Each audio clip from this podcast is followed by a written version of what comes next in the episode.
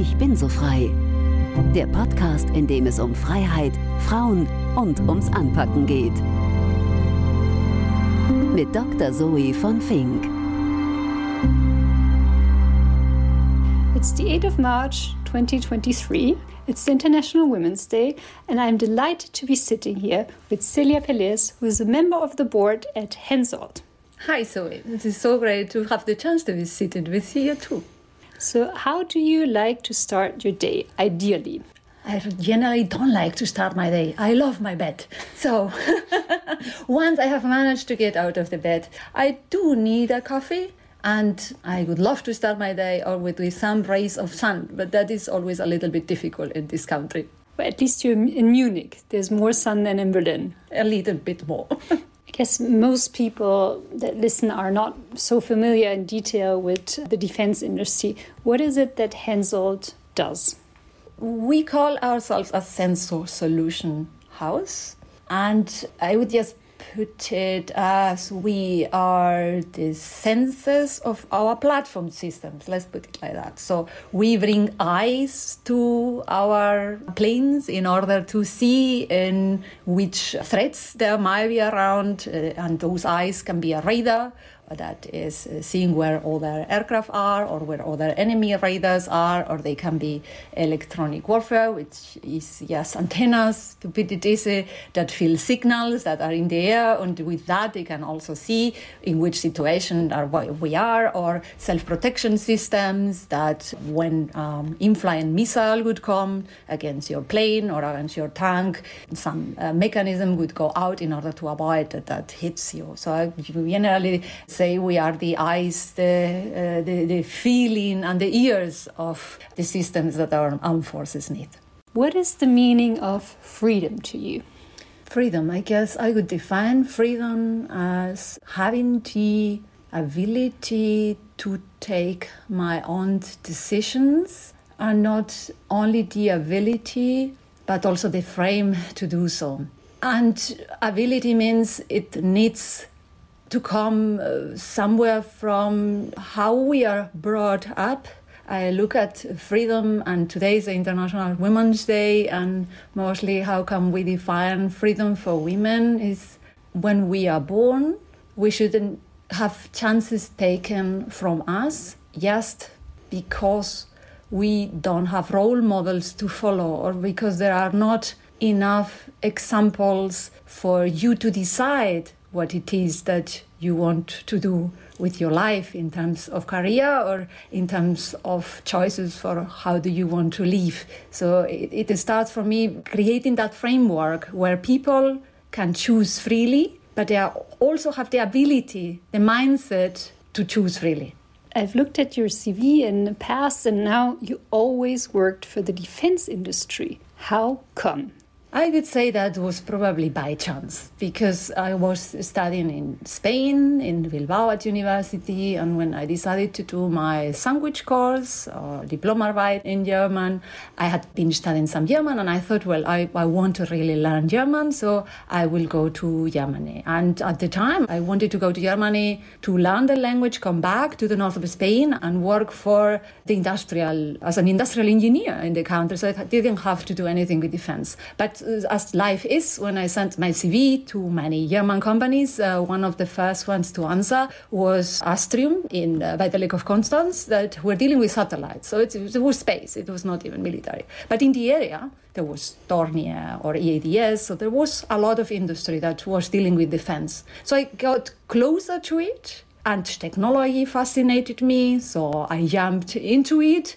And then i got in contact with the customers with uh, the german forces armed forces but also with international armed forces and i started to see the amazing job that they do for society and how what i had always seen in movies about what armed forces are all about is really absolutely not the truth. And at the time our german armed forces uh, were also very very much dedicated to crisis management and to help in difficult situations. I think today we are seeing that the, the real job or one of our big job is really to protect our country, to protect uh, you know our value system and so on. At the time, it was a little bit different. Uh, when was that, if I may ask? In 2010, mm-hmm. 11, some mm-hmm. no, no. Wait a minute. In 2000, I came to Germany in 2000, so it might be 2002, some, something like that. Mm-hmm. And then I, I just thought that I also can contribute to that, that I can contribute first to to break those biases about how people think about armed forces and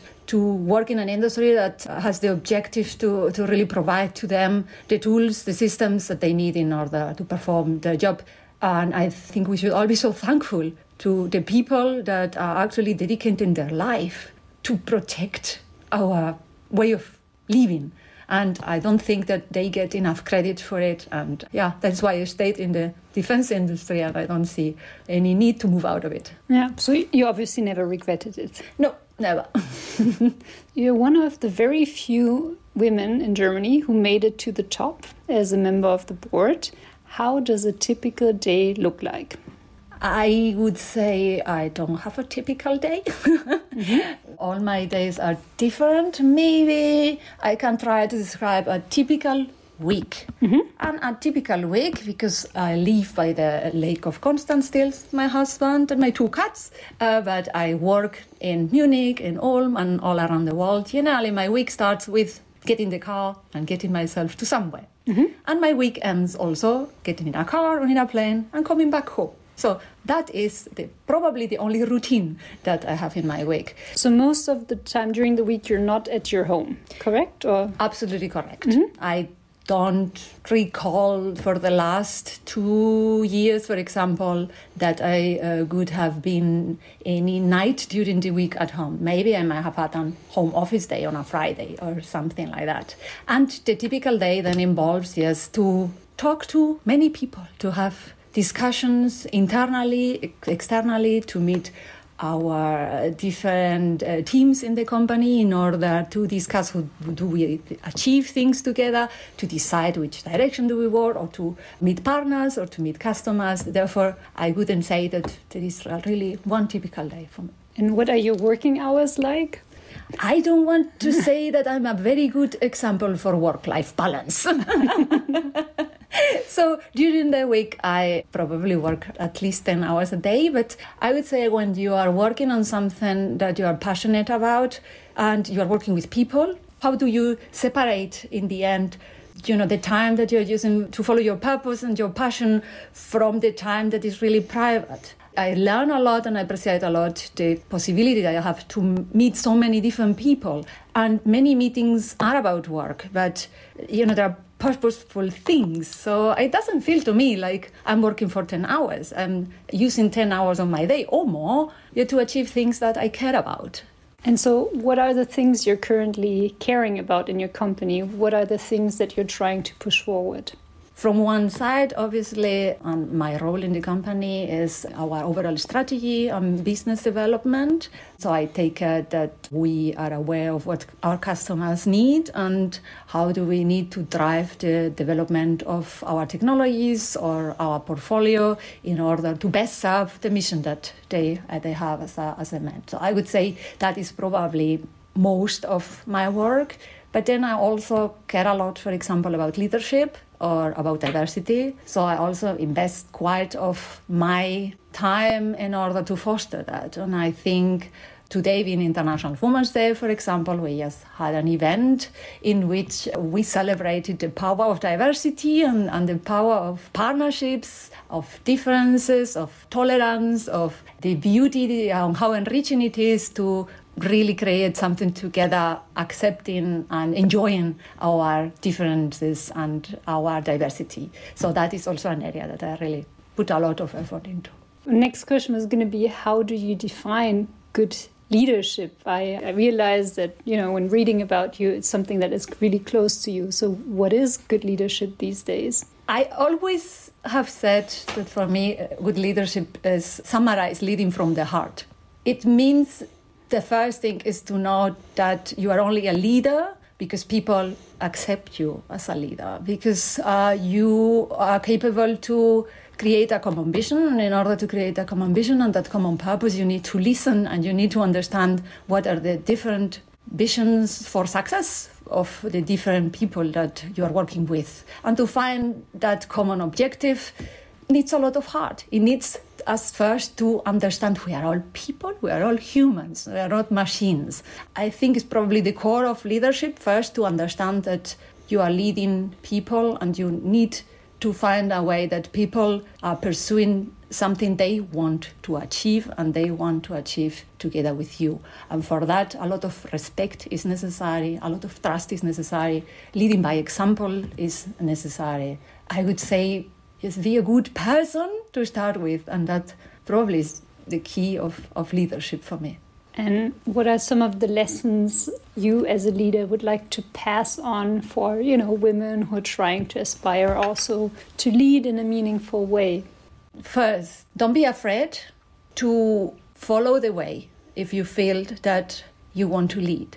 I would say, why do you want to lead? Why did I started to think I want to lead? It's like because I said I, I thought I wanted to change things in this world. I saw things in leadership like lacking respect or like not explaining enough why we are doing things not not going for the okay we we all together need to get to the objective and it's not about one getting to the objective and the other one's doing something for it but not getting their purpose out of it and so on.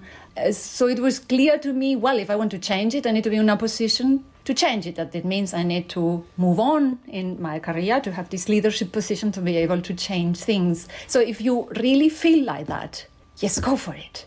Don't put yourself too much into question and think, oh, but maybe I can't, or maybe I should be knowing this, I should be knowing the other thing.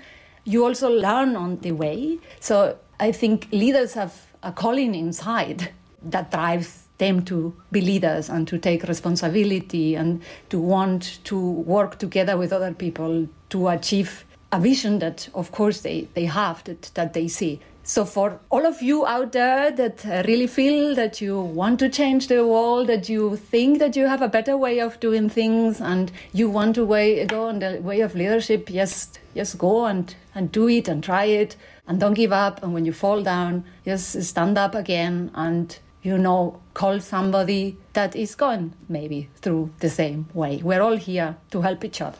That's sweet.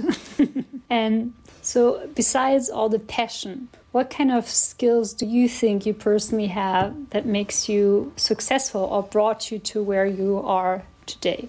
I believe that one of the reasons why I am where I am today is because I work hard. I know that yes, uh, one thing is to want to be a leader and to want to change things, but you also need to to be ready to put the effort and the time and the work into it. I don't know. I guess there is other ways to achieve success, but for me, it has always been the first basis is to work hard, and I am ready to work hard and probably the other one is just to, to believe in yourself. I don't think that i have always believed in myself in the same way. You know we we're all brought up in a certain way. And we, we go through education and from you know i don't know different stereotypes or family ways. And you might end up thinking i'm not i don't know if i'm good enough. But at some point you have to know you are good enough. And believing in yourself and not letting anything and generally you are probably your worst enemy on that because you are the one that has to believe in yourself first. And i think i have managed to do that. And i might not do it every day but it is the basis there. I believe i know i can do it and i'm not ready to give up so easily. You're originally from spain. Your mm-hmm. german is flawless. I heard it earlier. yeah, it's pretty, pretty good. So, but how is it different to work in a German or a Spanish environment? Or would you even say that you're working in an international environment now? So I have to tell you the truth. I don't really even know how it is to work in a Spanish environment because I finalized my career in Germany and I started to work here. So I can answer the question more from how it is to work in a German environment versus to an international environment. And probably the difference is the readiness for tolerance and for opening your eyes to different ideas that might enrich you. And generally, when you don't have diversity and in a German environment, generally you work with many people that are from the same nationality then you sort of have uh, ma- many commonalities. You understand each other better, and you are not open for so many new ideas. You, have, you don't have to go through the pain to understand all the ways, other ideas, other communications ways. While in an international environment, you go very quickly through the pain because you need to understand each other. I remember when I came to Germany, I lived with a girl from Prague and a man, boy, I don't think to say boy, from Vietnam. And we were all here to do our sandwich course and to learn German. So we didn't have a common language and we tried to use German as a common language, although we were learning it. It was effort. It needed effort from all sides to, you know, create the communication. But then it is so enriching in the end. But only if you have been in such an environment you realize it. While you, you are in a different environment, you you find it a pain that you have to invest more time maybe to find the, you know, to understand each other. But then when you have gone through that and you see once you have understood each other, you can solve so many ways, you know, mm-hmm. so many more things, mm-hmm. then uh, I think, yeah, you are really open for diversity and for the power of it. And how do you change a pattern of biases? You're saying that, you know, Hensoldt is kind of a sometimes German uh, companies. So, how can you make sure that people are not always hiring the same kind of people that will make less trouble, you know, that where they won't have to make an effort in dealing with them?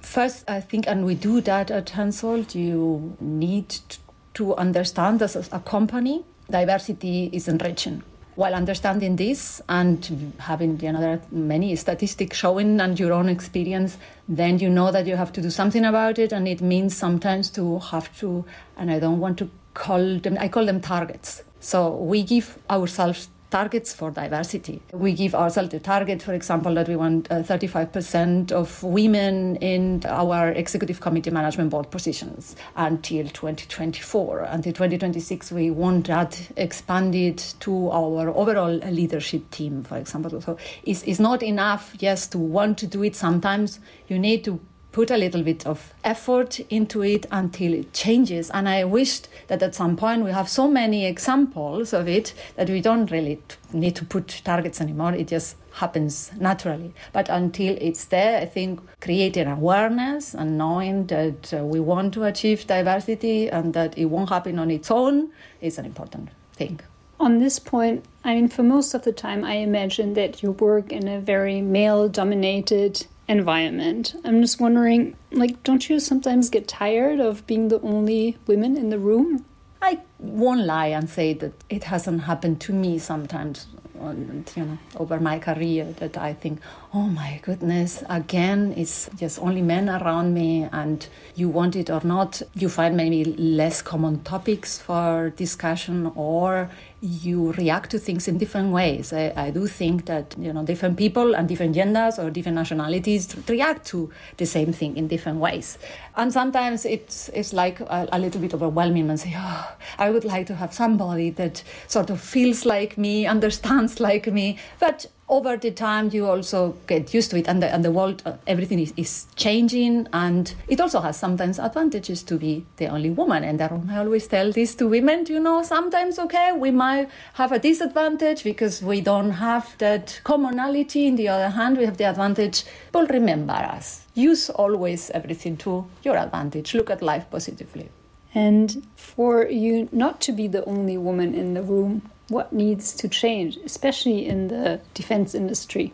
Well, I think we just, as I mentioned, we, we need to have more and more examples. And in order to have those examples, we do need to do something about it. So we need to create these targets and we need to create ways of how do we attract already uh, students at universities in order for, for them to really see that that is a place in the in which they can see their future. That's what I said before. If when you are little, you you are not free to choose because the choices that are given to you actually already are restricted choice, and you know to expand the choice. And for that, I think role models is very important. I think when you know when when you look at what could you be when you see that I don't know doctors are all male and you are a female, somehow you don't see represented yourself in, in something like that. So I think those are things that, that we, we have to do, we have to work at. And what has changed for your company since the Zeitenwende?